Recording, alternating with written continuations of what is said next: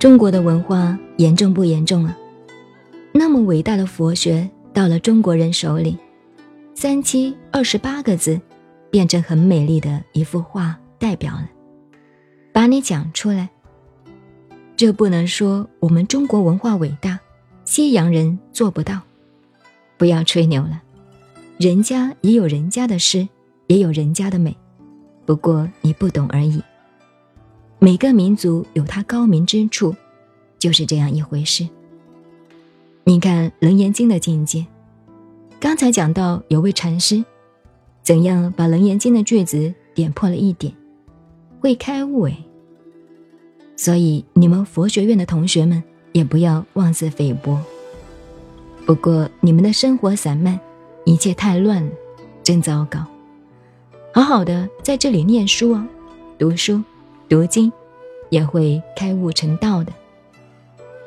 你看那个破楞严，五灯会元，楞严经有几句原文，它的句点标点改一改，他就开悟了。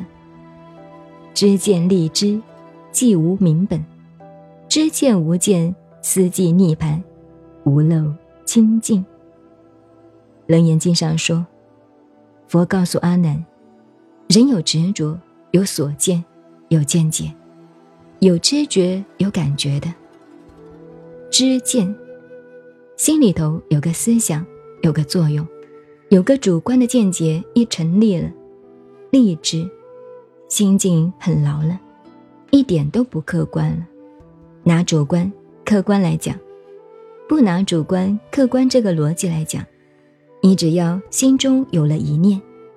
这个知见一建立，即无明本，就是生死无明的根本，空不掉。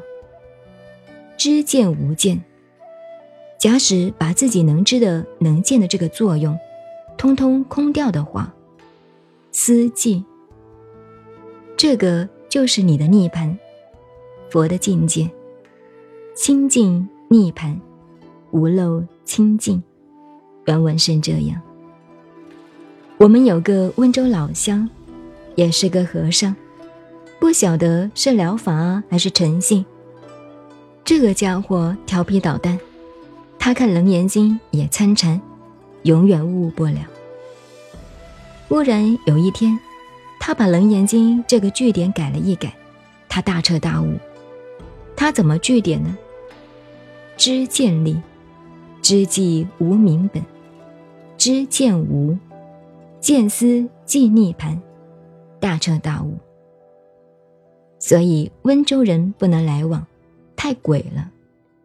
人家说笑话温州人太调皮，不能来往。